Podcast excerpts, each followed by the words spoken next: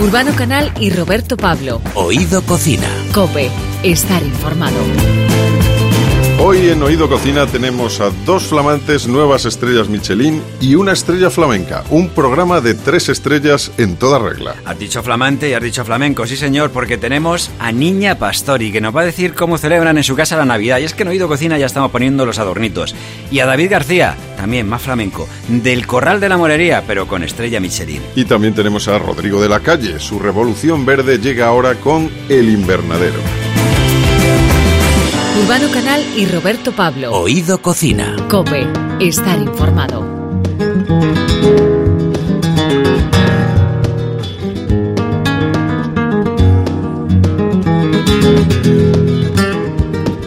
A pesar de llevar abierto desde 1956, lo que supone más de 60 años de grandes artistas pasando por sus tablas, el Corral de la Morería ha recibido hace unos días a la estrella más inesperada y que mejor sabor de boca ha dejado en su historia. Y no es que queramos quitarle mérito a gigantes del flamenco como Pastora Imperio, La Chunga, Manuela Vargas o Antonio Gades, es que se ha convertido en el primer tablao flamenco en tener una estrella Michelin. Y buena parte de la culpa la tiene el bilbaíno David García, que dirige la cocina de su restaurante gastronómico en el que mima a los ocho comensales que pueden disfrutar de su cocina en cada servicio. Algo verían en él los hermanos Blanca, Armando y Juan Manuel del Rey, que regentan el local y que decidieron hace un año poner en marcha este nuevo y vanguardista espacio. David García, bienvenido. Muchas gracias. ¿Qué tal? Muy buenas. ¿Y cómo sientas en conseguir esa estrella en tan solo prácticamente un año de trayectoria que lleváis con este, con este proyecto del, del restaurante gastronómico ¿no? de, del Corral sí, de la Sí, Morería? pues eh, mucha alegría. Sí, ¿no? Sí, mucha alegría, pues bueno, eh, este oficio eh, no es fácil, es sacrificado. Y bueno, toda la gente que te sigue en este recorrido, pues, pues eh, tiene tanto mérito, ¿no? Como el que hago yo y bueno, y, ta- y- y por el, por la gente, por los compañeros, por los clientes, por los artistas que están en cada noche, pues uno a uno le hace feliz ver que ellos están felices. Pues mira, te íbamos a preguntar que cómo te recibieron los compañeros al volver con la estrella desde Lisboa.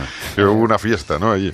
Sí, hombre, sí, hay Bailaron flamenco, me imagino, ¿no? Estaban, estaban todos. Si en algún sitio hay fiesta y hay salero, es ahí. Eso, pues muy bien. Allí no te aplauden como toma, allí no, allí es como... Allí eso es. Eso van, a- es- van a tope. A tope, ¿no? Claro. tope.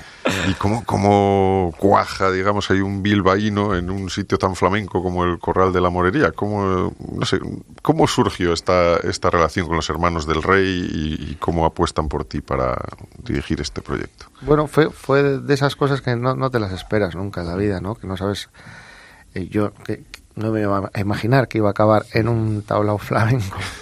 Pero son cosas que suceden y bueno, llegué allí por una invitación de Juan Manuel para conocernos y, y- y todo empezó ahí, ¿no? De vivir la experiencia como cliente a, a, a- a quedarte realmente impactado y realmente, ostras, con una sensación como diciendo, "Ostras, ¿qué, qué ha pasado aquí?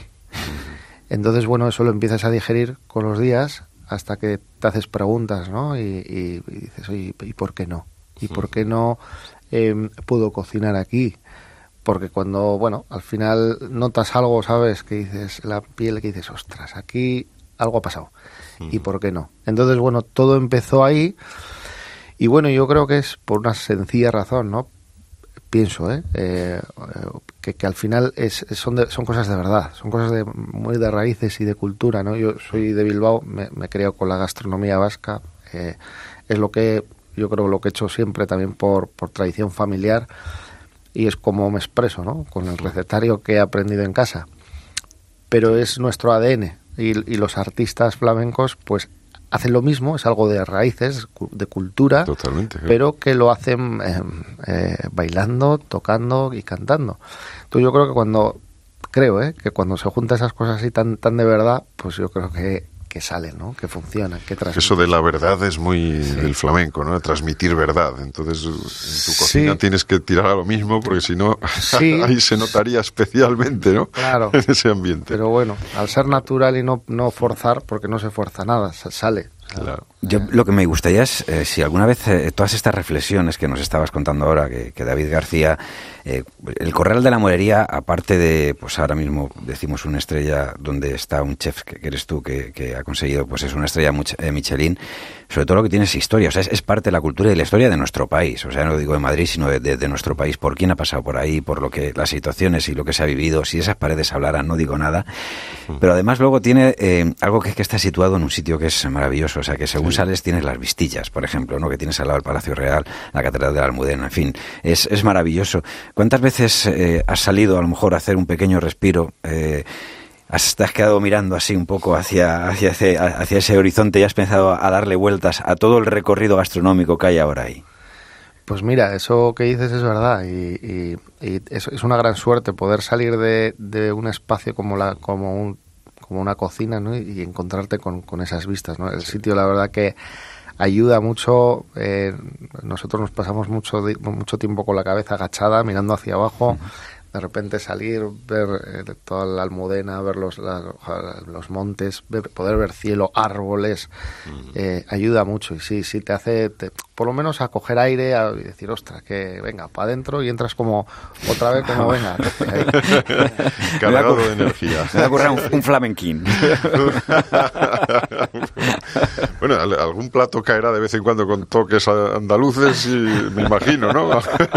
¿Cómo es la cocina? Cuéntanos cómo es la cocina del Corral de la Morella? La, cocina no, deja de ser lo que, lo que la, cocina que practicamos no deja de ser, pues eso, es el recetario vasco que hemos mm. hecho siempre. Lo que pasa es que, bueno, dándole igual un poco esa visión tuya o, esa personalidad un poco tuya, pero siempre respetando mucho eso.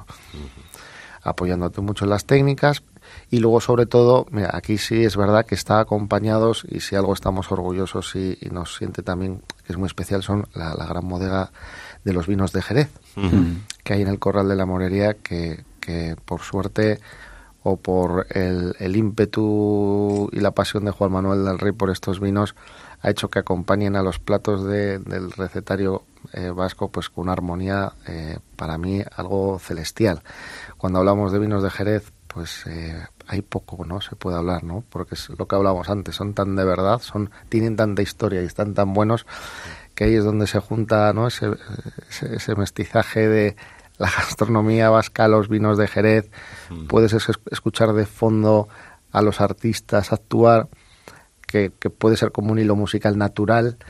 Entonces, bueno, eh, funciona, pero funciona, ya te digo, eh, de una manera muy natural. Pero dinos nombre y apellidos de esos platos que, cocinas, que elaboras. Pues mira, desde empezamos desde un marmitaco, lo que pasa que no es el marmitaco, el guiso es un guiso muy limpio, una cuajada, unas cocochas de merluza en tinta calamar, unos tallarines... Em, eh, de, chipirón, una merluza con el, con, con el propio zumo de las espinas, eh, salsa, que es una crema de nueces que le hacemos helada, eh, burrusalda, eh, bueno, eh, esos platos, eh, un poco buscándole, un poco dándole la vuelta, pero, pero esa es la línea. Sí, la línea de clásico de la cocina vasca, por supuesto.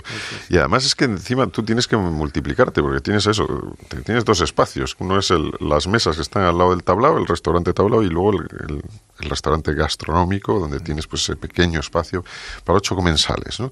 ¿Cómo se divide uno el cerebro y para, atender a los dos sitios? Es muy, es muy sencillo. Es tan fácil como rodearte de gente que sea mejor que tú.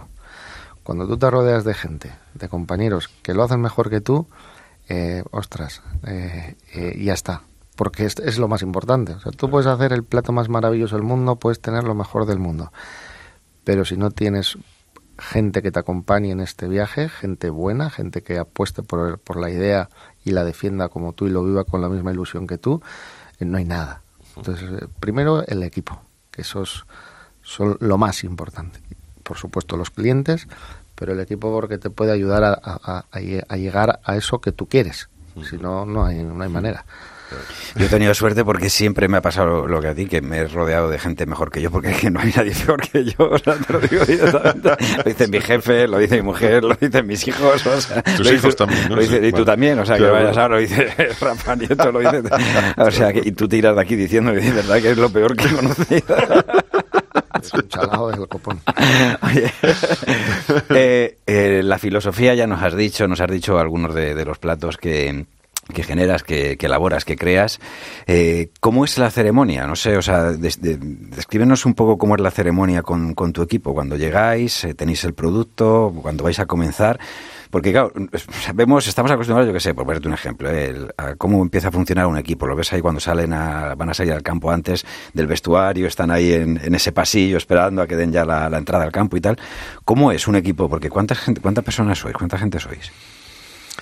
Hombre, somos unos. En cocina somos unos cuantos, podemos ser veintitantos, uh -huh. eh, más la sala. Sea, el, el, equipo es grande porque realmente es necesario. Pero bueno, luego los protocolos es, es, es tan simplemente como tener una buena organización, cada persona tiene sus responsabilidades y esto es una cadena. ¿A qué hora se empieza a trabajar, por ejemplo? A las 8. A las 8 de la mañana. A las 8 eh, se entra a trabajar una parte. Uh -huh una parte del equipo de producción y luego hay otra parte que es la que entra un poco más tarde a la una, una y media para dar el servicio ya que nosotros no damos servicio el mediodía. Damos dos pases a la noche, a las siete y a las diez y media y el gastronómico que lo damos a las ocho. Uh -huh.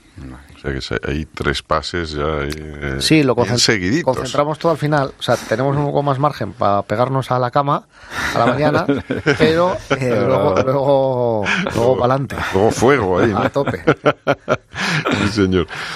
Eh, bueno, eh, tenéis dos menús, hay que decirlo en el restaurante gastronómico, es raíces y temporada y evolución, ¿no? Son, sí. son los dos. ¿Cómo, ¿Cuáles son las diferencias? ¿Cómo, ¿Cuántos pases tenéis en cada uno? Bueno, el de, son dos menús. El, el, pequeño le llamamos raíces porque es un poco donde están los platos más emblemáticos, uh -huh. eh, que consta de eh, cinco platos y un postre. Y luego tenemos, eh, digamos, el, el, menú evolución, que es un poco también basado en lo que hemos dicho antes, pero un poco cosas nuevas o cosas que vas adaptando a día de hoy. En los que tú has ido buscando cosas diferentes dentro de la, de la receta clásica y has, le has dado una pequeña evolución. ¿no? Entonces, bueno, simplemente le damos así en ese costa de siete platos y dos postres. Y bueno, y ahí empieza. A las 8 viene la gente y a las que quiera ver luego el espectáculo, a las diez y media se le prepara una mesa y cuando acaba de cenar y de beber, se le pasa para la mesa y ahí puede empezar a ver el espectáculo. Qué bueno. ¿Cuál es su tapa preferida? Ya no dentro de lo que hacéis vosotros, sino de, como cocinero, como alguien que le gusta. Cuando sales, la, como, la sí, como, como, cliente, digamos. En la barra, pasa una barra y ¿qué pides como tapa? ¿Sabes lo que pasa? Que yo tengo un problema. ¿Que te gusta todo? Me gusta todo. No. O sea, no, no, me dices, es que me gustan desde unos hongos hasta un huevo con un poco de puré de patata, hasta un poco de jamón con tomate, hasta con es que ahí soy, ahí estoy perdido. pues perdonar que no te elija uno, porque no, no sé. No. Sí, yo lo entiendo. Esto es como cuando te dicen, elige uno de todos, ¿cuál es tu hijo preferido? ¿Sabes? Y dices, si solo tengo uno. ¿De beber cuando sales a, así de, de tapeo? Pues mira, antes era de chacolí, toda la vida pero ahora te ahora ya te digo con el vino de Jerez ya que llevamos unos años ahí eh, eh, pues a la mañana puedo finos o manzanillas y a la tarde eh, ya me tiro a por algo más fuerte dentro de los vinos de Jerez un palo cortado por ejemplo, por ejemplo. hombre es que a, mí, a, mí, me encanta la cerveza persona. siempre está ahí también ah, sí, sí. y para ti el sonido de oído cocina que refleja Nada, es una expresión ya que la tenemos muy interiorizada desde pequeño y, y, y significa que, ostras, que, que, estamos en marcha y que hay que estar concentrados y atentos. Concentrados y atentos, estamos aquí también. Sí, sí, sí. David García, enhorabuena por esa primera estrella Michelin para el primer tablao de flamenco del mundo que, que, que, la recibe, por supuesto, el Corral de la Morería, ese espacio tan histórico que tenemos aquí en Madrid y del que estamos orgullosos, pues sí. lo hemos demostrado. Así que enhorabuena y muchísimas gracias. gracias Muchas gracias, David. Gracias. Urbano Canal y Roberto Pablo. Oído Cocina. Cope, estar informado.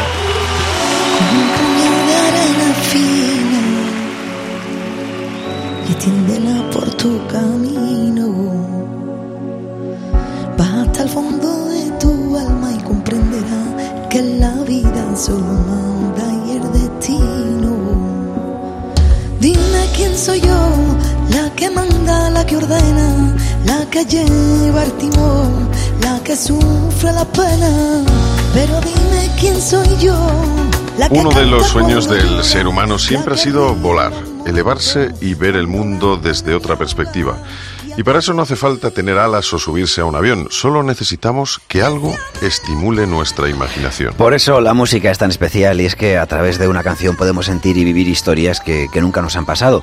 O más aún, hacer nuestro un tema como si lo hubiéramos parido cuando el artista lo entrega como parte del sacrificio que es dar a conocer su obra. Hoy tenemos eh, como invitada a una mujer que lleva más de 20 años haciéndonos disfrutar de su voz. No solo porque cante bien, es que comunica sentimientos, nos da motivos para llorar y reír. Muchas de sus canciones son detalles de nuestras vidas que nos recuerdan que cuando nos enamorábamos o nos desenamorábamos, estaba ahí que ha sido banda sonora en el coche mientras buscábamos un destino. Ha decorado nuestras casas y nos ha provocado algún que otro esguince de cuerdas vocales cuando la hemos intentado imitar en el karaoke. Realmente volando. Ese es el nuevo trabajo de Niña Pastori y tenemos la suerte y el honor de tenerla a nuestro lado. Muy buenas, María, ¿cómo estás? Muy buena, qué bonito. te lo digo, o sea. Mira, empiezas además con una canción, este disco, que yo, el, el acaríciame, o sea, acaricia. Bueno, o sea, yo eso lo intentaba hacer porque me parece o sea, de una belleza extrema.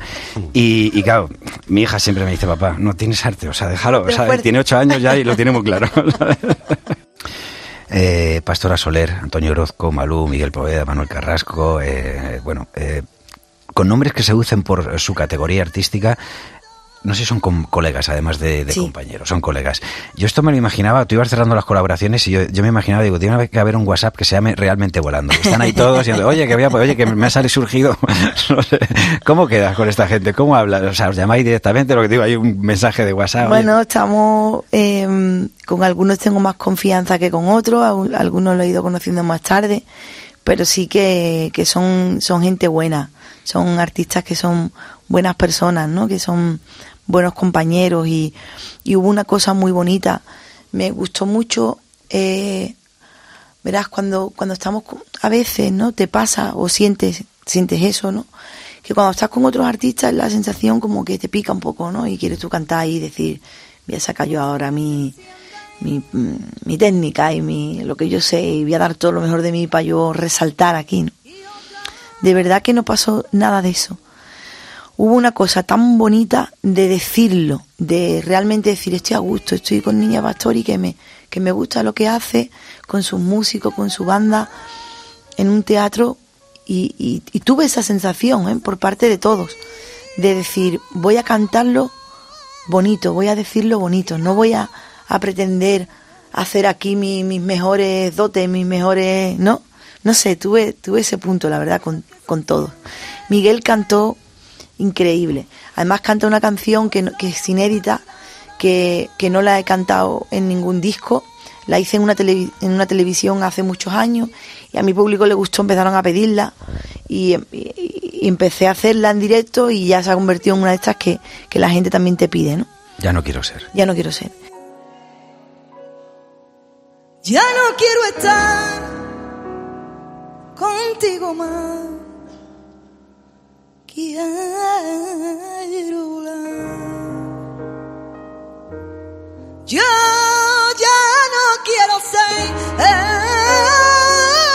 Hay muchos programas en la televisión que se han convertido en buscadores de, de nuevos talentos en la música. Sin embargo, aún y afortunadamente la realidad sigue superando la ficción y de vez en cuando surgen nombres como el de Rosalía. ¿Cómo ha sido vuestro encuentro y qué opinas de este fenómeno? Porque recordaba una entrevista que te hicieron en el 2002, creo, con tu disco María y donde decías que ya te respetaban más los medios, que habías dejado de ser una promesa. Rosalía es ahora una sorpresa, ¿no? Bueno, a ella la conozco también hace tiempo, antes de que surgiese todo este fenómeno. Y también me alegro ¿no? que, el, que el disco también mm, se haya hecho este tema antes de que surgiese todo esto, pues esto fue el 9 de julio, que ahí estaba Rosalía ya, pero no estaba como está, eh, bueno, pues de, de un mes o dos meses para acá, que ha sido como más, mucho más fuerte todo, ¿no? Eh, me parece que es una buena artista, es una niña que le gusta mucho lo que hace, ¿no? Que eso me parece eh, fundamental, que realmente te guste tu profesión y la sientas y, y, y sientas respeto por, por lo que por lo que estás haciendo. Y, bueno, yo creo que, que esto va para largo, ¿no? Ella es una niña que tiene cualidades, que no es solo una imagen, sino bueno, tiene la suerte de que le acompaña una imagen súper bonita, que ella es muy guapa y pero luego es una buena artista y canta muy bien. La la la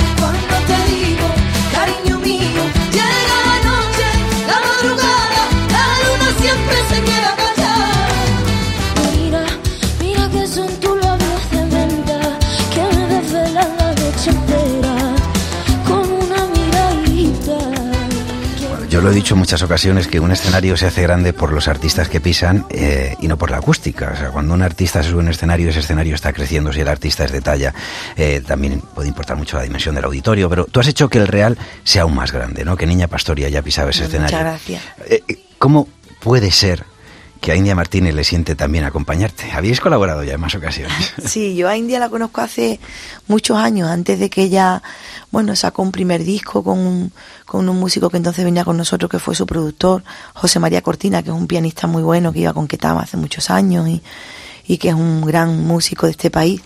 Y, y- y fue el productor, creo, de su primer disco. Y la conocí, bueno, pues era realmente una niña pequeña. Yo no sé si tenía 13 o, o 14 años.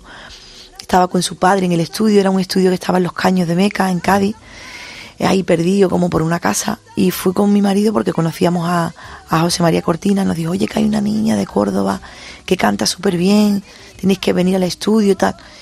Y estuvimos allí, la conocí, me pareció una niña súper linda y ya cantando increíble, ¿no? Con, con esa edad. Y luego, bueno, eh, pues, pues por, por amigos en común que hemos tenido también y hemos coincidido varias veces y ella subió al escenario conmigo a cantar un poquito por bulería, pero así de colaborar con una canción y en un disco y, y algo digamos más por derecho, esta ha sido la primera vez. Pero sí que nos hemos conocido y, y nos hemos visto muchas veces.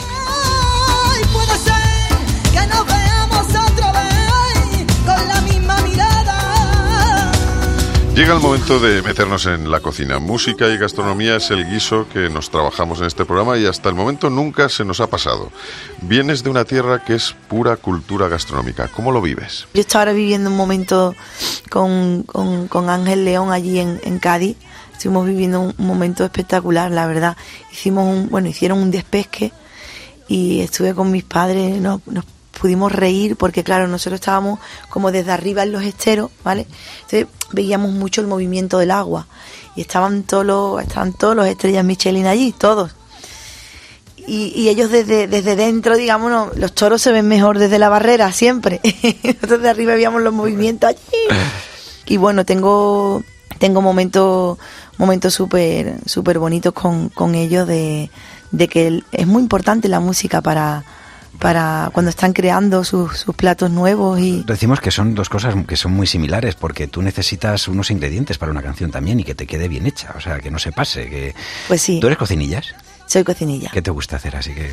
Me gusta la cocina, lo que pasa que yo hago cocina nada elaborada, todo las cocinas de nuestras madres de siempre, ¿no? Las lentejas y los pucheros de nosotros, los, los caldos me gustan mucho, los distintos caldos me gusta ahora que llega el invierno, las judías, eh, los garbanzos.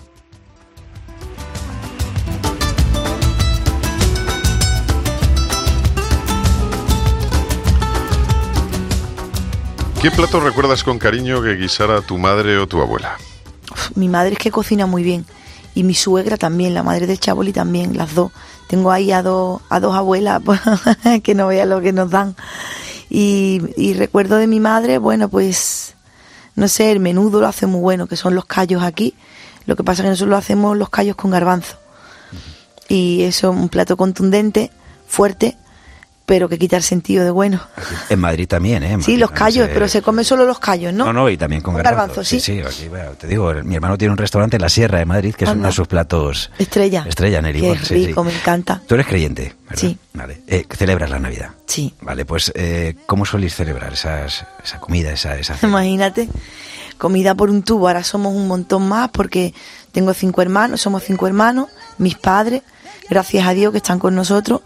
Y, y ahora tengo pues, un- los niños de mis hermanos, mis niñas, los mayores, que, bueno, tengo una sobrina que ya es madre también de dos niñas, los novios de los niños, las novias, todo.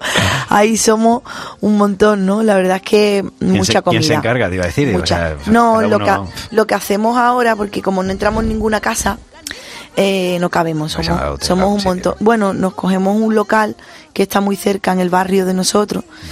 Y, y es un localcito así grande y lo que hacemos es que cada uno va llevando cositas y luego lo juntamos todo porque si no eso es una pero mi madre sí su- mi madre hace cabrito ella sí que guisa un cabrito eh, cada año eh, le sale súper súper bueno y este es el plato digamos fuerte y luego ya cada uno va llevando uno yo me encargo del marisco el otro yo llevo la bebida Una tapa que te guste, aunque cuando vas a un bar. una tapa la ensaladilla Ensaladilla. ¿Un bocadillo? ¿De qué sería? un bocadillo de carne mecha De vale. Eh, Niña Pastori, nos tenemos que despedir, pero ha sido un placer charlar contigo, pero antes de que te vayas, dinos cuando escuchas en un bar Oído Cocina, ¿qué te sugiere? Yo qué sé corvina a la marinera qué bueno Bueno, pues para mí realmente volando es algo más que un concierto, es un relato, es un repaso a tu carrera en el que se ve como María siempre nos ha acompañado sin dejar de ser niña pastori. Emociona ver cómo un artista es capaz de darlo todo en un escenario haciéndonos sentir que lo que estamos viviendo es un momento único. ¿Y para qué vivir sin ilusiones si Niña Pastori no lo ha puesto tan fácil? Gracias por tanta ilusión, María. muchas gracias Gracias. qué bonita ¿De qué te vale amar el mar, caí, caí? Cuando anochece que tú te duermes, que yo te miro y a ti te pierdes, ahí caí. Cuando podré regresar a encerrarme contigo en un patio, deja que el viento entre las macetas sirven por tango. Por fin ver a mi gente, por fin beberé. Caerme en tierra, muero por ello, volver. Ey, y caí por la madrugada, como me huele a sal. Mi caí para nosotros dos. Tengo a mi caí con perdón. Hay de los que se preguntan qué es lo que tiene ese rincón. Niña cae y se bebe el sol, cae en la brisa marinera que remienda tu corazón con la sonrisa más morena.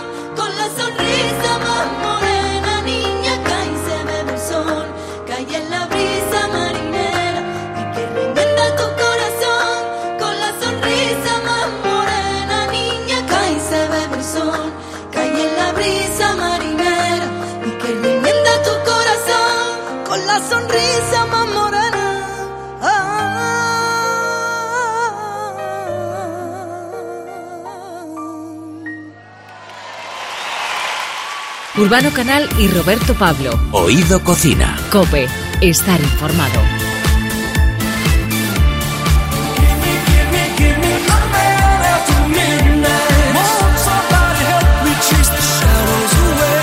Nació en Madrid, aunque de padre agricultor y abuelos cocineros, lo que le ha hecho estar siempre rodeado de verduras y hortalizas. Quizá por eso se le conoce como el chef de la cocina verde. Hoy su cocina se puede disfrutar en pleno centro de Madrid, en la calle Ponzano, donde se ha trasladado con su restaurante El Invernadero. Creador de revolucionarios conceptos como el de gastrobotánica, se ha formado en sitios tan diferentes como Lardi o los restaurantes de Quique da Costa, Martín Berasategui o Andoni Luis Aduriz. Rodrigo de la Calle es reconocido como chef del futuro en el año 2010 y un año después obtiene su primera estrella Michelin, que conserva junto a sus dos soles Repsol. Rodrigo, bienvenido. ¿Qué tal? Buenos días. Muchas gracias por la presentación. Me ha hecho mucha ilusión. Sí, hombre, claro. Merecida. eh, merecida, por supuesto. Oye, frutas, verduras, hongos, revolución verde, ¿no? Es un poco lo que te caracteriza y, la- y lo que llevas eh, moviendo por ahí desde que, bueno, tenemos noticias de tu existencia, que ya hace unos cuantos años. ¿Siguen siendo las grandes desconocidas en nuestra cocina, lo- las hortalizas y verduras? Pues, pues tristemente te voy a tener que decir que sí, porque eh, cada vez que, que hago en esta época que, que está tan de moda, ¿no? La, la, la cocina vegetal, eh, comer sano, eh, la, nada, intentar llevar una vida un poquito más saludable. Cada vez que voy a algún restaurante no, no, me, me termino echando las manos a la cabeza porque al final todo el mundo termina echándole las verduras jamón, ajo, eh, sobrecociéndolas y bueno, yo tengo la suerte de que a mí me gustan las verduras de todas las maneras, ¿no? Pero pero yo no me voy a cansar de decir que hay una manera distinta de, de cocinar y comer verduras. Es verdad que estás dando una clave y es que siempre decimos además que la cocina, entre otras muchas cosas, pero un elemento fundamental, un ingrediente es el tiempo. Y, y si en la pasta, arroces, eh, yo creo que ya carne, los guisos, más o menos tenemos controlados los tiempos, en las verduras, o sea, el otro día, por ejemplo, discutíamos sobre el brócoli, ¿no? Cuánto tiempo debía estar cocido, si lo hacíamos a la plancha, cómo debía ser el tamaño. O sea, somos, desconocemos aún, nos, nos falta bastante por aprender este, de este concepto. ¿Tú qué quieres transmitir con el concepto de revolución verde? Bueno, pues eh, mira, eh, al hilo de lo que estabas hablando del, del, del, del brócoli, ¿no? Para que me entiendas, porque eh, te- te- os podría estar eh, gastando cinco programas hablando sobre esto. mira, has dado, la, cla- has dado la clave ahora mismo con lo que has dicho. Todo el mundo eh, se, compra- se va a la carnicería, se compra un filete, eh, se va a casa y automáticamente sabe qué es lo que quiere. Si lo quiere muy pasado, si lo quiere poco hecho, eh, si lo- se lo pide al, carnicero un poco más gordo, un poco más fino, eh, si lo quiere con salsa o sin salsa, eso lo sabe hacer todo el mundo, todo el mundo lo tenemos, pero ¿sabes por qué lo sabe hacer todo el mundo? Porque en todas las casas, en todas las casas del mundo, entran cada día filetes.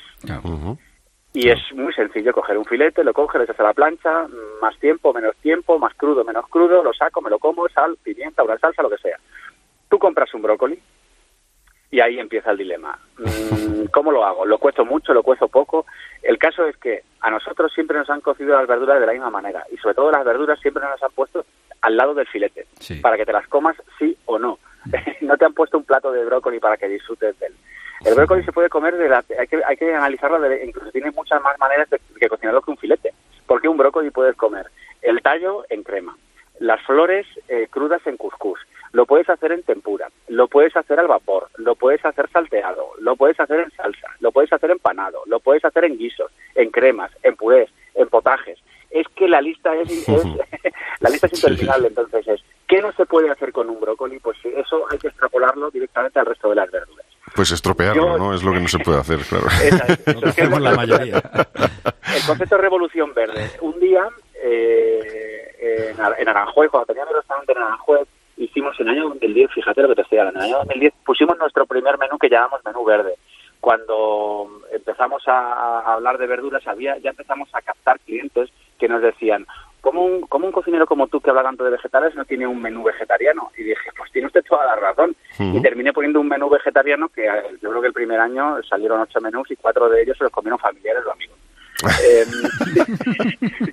y, y me divertí tanto haciendo ese menú, me divertí tanto haciendo ese menú y era tan divertido hacerlo y crear platos nuevos y, y esperar la, la temporalidad, la estacionalidad de los productos. Aparecía yo de mi huerta con cosas nuevas, eh, variedades de vegetales distintos, en- de nuestro banco de pruebas vegetal que, que tenemos en nuestro huerto. Pues, oye, aparecía una verdura nueva, venga, va, una raíz nueva, venga, una semilla, una flor, un tallo, una raíz, una hoja, un fruto, una fruta. Tantas cosas hay que no te las acabas, que, que, que tantos registros de sabores, ¿no? Porque al final mm, el agrario comparativo es feo, pero bueno, para que me entendáis, el cordero sabe a cordero, ¿no? Sí. que al final tiene la paletilla, las chuletitas, la pierna, tal, tienes como cuatro o cinco partes, pero todo al final sabe a cordero. Eh, una coliflor hay como cinco o seis variedades de coliflor, la puedes comer, eh, si la cocinas mucho tiene un sabor, si la cocinas poco tiene otro sabor, eh, si la rebozas tiene otro sabor, si la haces al horno tiene otro sabor. O sea, es- son, son tan versátiles que yo como cocinero, al final, eh, lo que me pedía el cuerpo era eh, este reto, ¿no? El, el echar de echar del menú eh, a la carne y el pescado o simplemente darles de su propia medicina, que es ponerlas de acompañamiento de las verduras. Por- eh, a lo que te decía al principio, ¿por qué a unas alcachofas siempre le ponemos jamón? ¿Por qué? O sea, ¿le queda mal? No. ¿Se puede hacer otra cosa? Sí.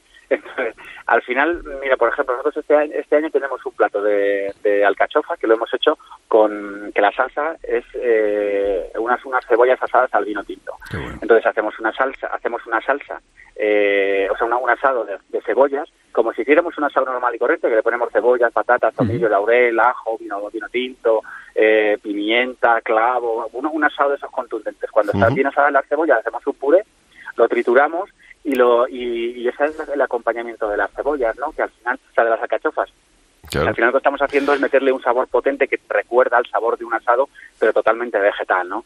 Mm, se disfruta del contrapunto dulce de las, de las alcachofas y sobre todo, no poniéndole ajo y jamón a las, a las verduras, disfrutas de su propia personalidad, su sabor, que ya no sabor, matamos su eh, sabor, que es un poco claro, lo, que, lo que nos estás previniendo, ¿no? Que, que- que con eso nos cargamos un poco el sabor propio de las verduras. Luego, aparte, Claro. aparte eh, se abre otro mundo cuando hablamos de, de las verduras fermentadas, ¿no? Porque tú también trabajas con ello.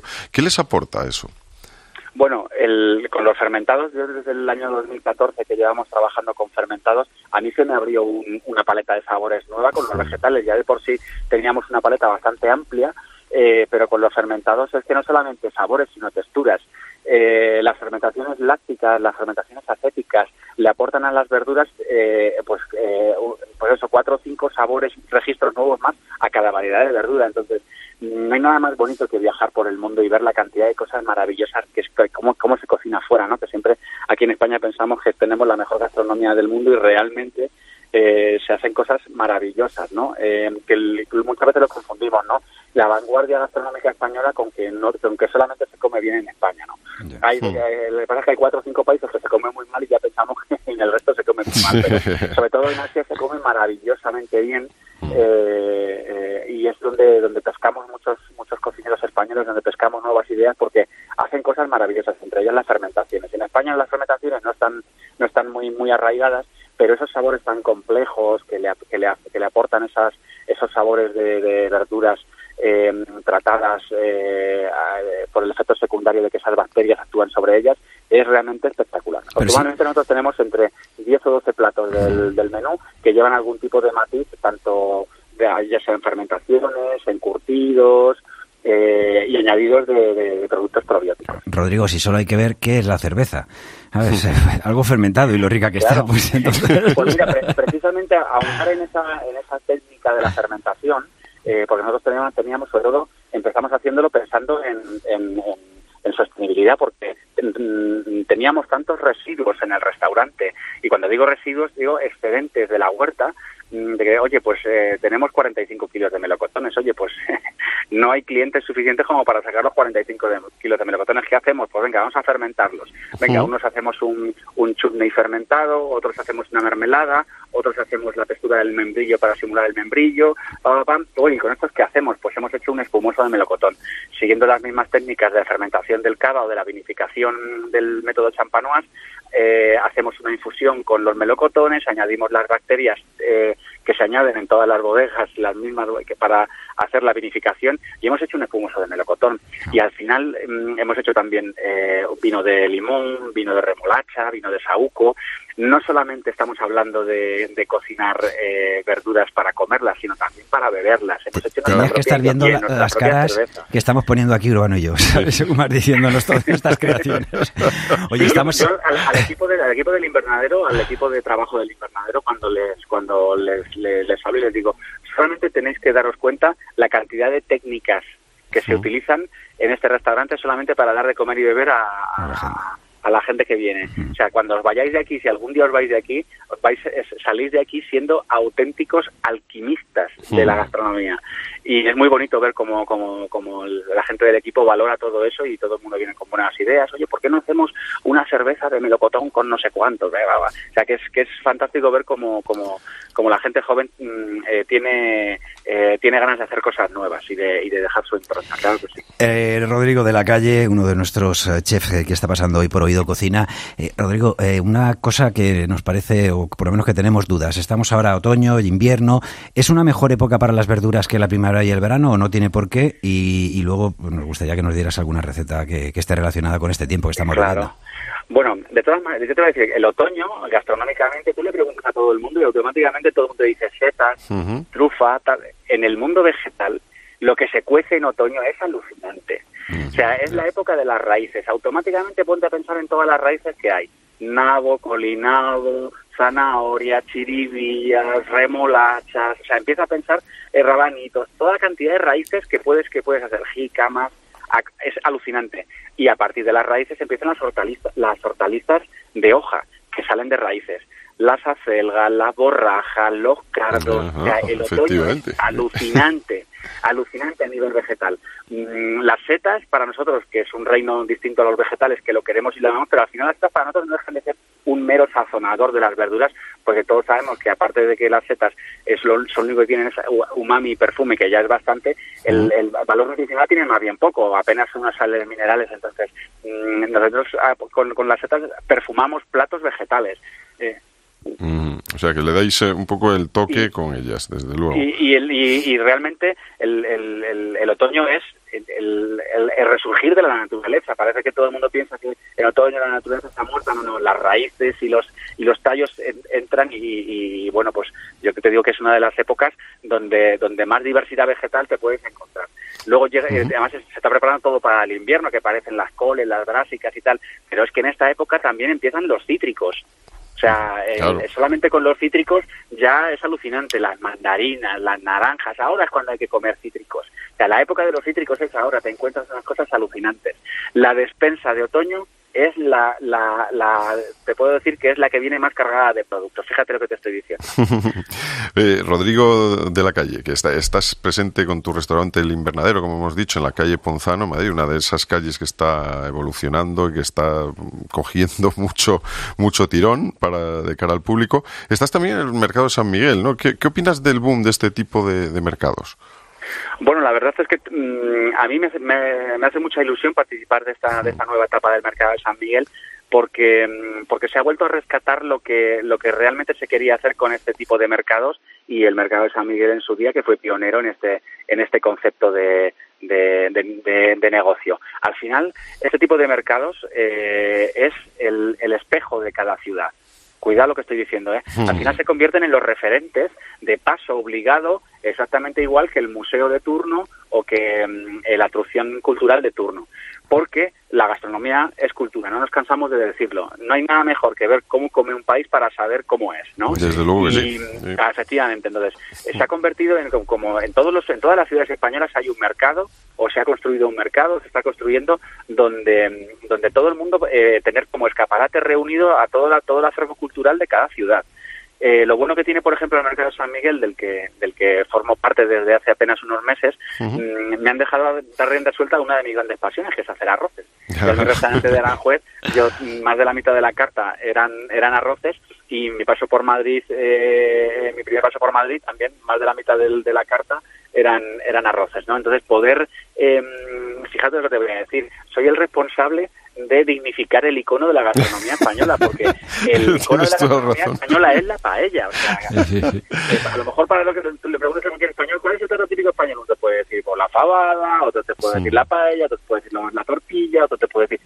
Pero el- un extranjero le preguntas un plato de la gastronomía española y te dicen la paella. Sí, sí, Sí, sí, sí. sin duda. Entonces, montar un puesto de paella, haciendo bien la paella para que no se enfaden los valencianos, haciendo bien un arroz de marisco, haciendo bien una- un arroz de verduras. O sea, mm, que la gente valore que, uno, les estás dando producto nacional, dignificando una receta y haciéndolo bien sin, sin estafar a nadie y, y- y- disfrutando. ¿no? Al final, un negocio es un negocio, pero y lo bonito que es que te venga un extranjero y te diga qué, qué buena paella me estoy comiendo y que te venga un español y te diga ole, ole lo que haces en 13 metros cuadrados, eso sí. es lo más grande. Oye, Rodrigo, eh, ya para terminar, ¿qué significa para ti la, la expresión oído cocina? Bueno, oído cocina yo creo que es, es la afirmación de, de la vida de cualquier cocinero, ¿no? Ya no solamente el oído cocina, yo es que muchas veces a mi mujer me dice, oye cariño, no he dejado, te dejo esto aquí y le digo oído. Oído. Es- el oído es como como el- como la, la, la- la comunicación básica entre todos los hosteleros, ¿no? Es, es como un ok, es un perfecto entendido, ¿no? Y, y es una, una de las de las de las de la jerga eh, gastronómica que además está metido en nuestro ADN como cocineros, ¿no? Que, que al final, eh, el otro día de mi hija de cinco años, yo creo que la escuché el otro día diciéndome, oiga, papi. seguro, seguro que va aprendiendo. Qué suerte, porque lo mío no más digo. en fin, oye, para ya, ahora ya sí, para terminar, eh, adentrándonos en fechas eh, navideñas, nos gustaría que nos eh, dijeras una receta. Que, bueno, ¿tú celebras la Navidad? Bueno, yo la siempre que he podido la he celebrado. Ha habido muchos años que he estado trabajando y, y, y- y el año que la celebro también me toca trabajar porque me hacen cocinar en casa. Entonces, al final siempre me toca estar en la cocina, pero, pero lo hago de, de- de buen gusto, que este trabajo no lo es. Y yo sí soy muy, muy navideño. Yo tengo uno de los mejores recuerdos que tengo de mi infancia son las navidades y procuro que, que mi hija eh, eh, se empape de ese espíritu navideño que más allá de lo religioso es eh, juntar a la familia y que y avivar ese, ese el ser mejor persona cada día, no Pues solamente sí. esos días, sino el resto del año. Desde y luego. qué mejor que hacerlo con la comida, ¿no? Que es mi granito de arena. ¿Qué receta es la que sueles preparar, Rodrigo, ahí en, en casa, por ejemplo? Bueno, pues yo aquí en el, en el, en el tema de la de las navidades suelo ser eh, menos talibán de lo que soy con el tema de los vegetales porque como les hiciera todos un menú de un menú de verduras en navidades no vendría ningún familiar a comer a casa. Pero bueno sí que sí que me suele apoyar en, en carnes de en carnes de granja. Somos muy somos muy de asados de, de aves. El- no somos de asados de asados así muy heavy corderacos y tal y y roast beef somos más de aves rellenas y todo eso con muchas frutitas eh, y, bueno pues lo típico antes un poquito de marisco una, una buena ración de ensaladas y como en casa hay, hay bastantes vegetarianos o personas que no comen carne pues el menú siempre suele ser bastante los entrantes suelen ser bastante variados. Hay de todo desde eh, desde los típicos eh, mariscos ibéricos y ahumados pero te pasas por ensaladas de quinoa eh, eh, mucha variedad de vegetal muchos guisos de cuchara con cardo eh, con, con esa que- de tipo menestras, porque como ya te digo, en casa hay, hay varios eh, vegetarianos, entonces es muy diverso. A la, que, la lo pienso, montamos unos buffets de flipar. Pues tremendo. Oye, Rodrigo de la Calle, un placer, como siempre, charlar contigo. Que, que vaya muy bien. Todas esas experiencias en el invernadero, tanto como esa reivindicación de nuestra paella en el mercado San Miguel.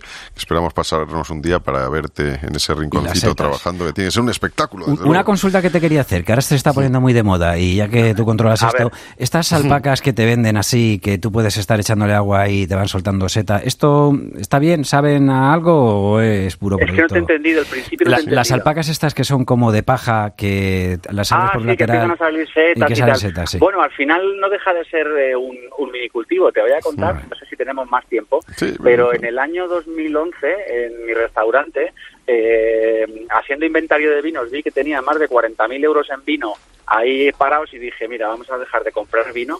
Y, y cuando y a los seis meses me di cuenta que media bodega estaba vacía. y, y, y me compré alpacas de estas para cultivar mis propias setas, porque fue un año que no había setas, que no había llovido, estábamos en noviembre y todavía no han aparecido setas, y dije, bueno, pues me voy a meter, voy a meterle mano a las setas de cultivo. Y no vean lo divertido que fue. Desde bueno. entonces eh, conseguí darme cuenta que hay setas de cultivo que tienen un umami Hmm. que, que es increíble. Mira, yo te rec- recomiendo que si te compras una alpaca de Sí. estas de champiñones, Hmm. hagas el ejercicio del champiñón recién cortado, Hmm. con un laminador lo laminas, pa, pa, pa, sal aceite y te lo metes en la boca. Te voy a decir una cosa, ni el mejor perre chico. Vale. Nos quedamos con esta. Rodrigo, muchas gracias. Un abrazo. No, gracias a abrazo. vosotros por, por dejarme hablar de mi trabajo, que, que, que al final, pues gracias a vosotros podemos difundir eh, cultura. Muy bien. Un abrazo, muchas gracias. Un abrazo grande, eh. chao. Chao.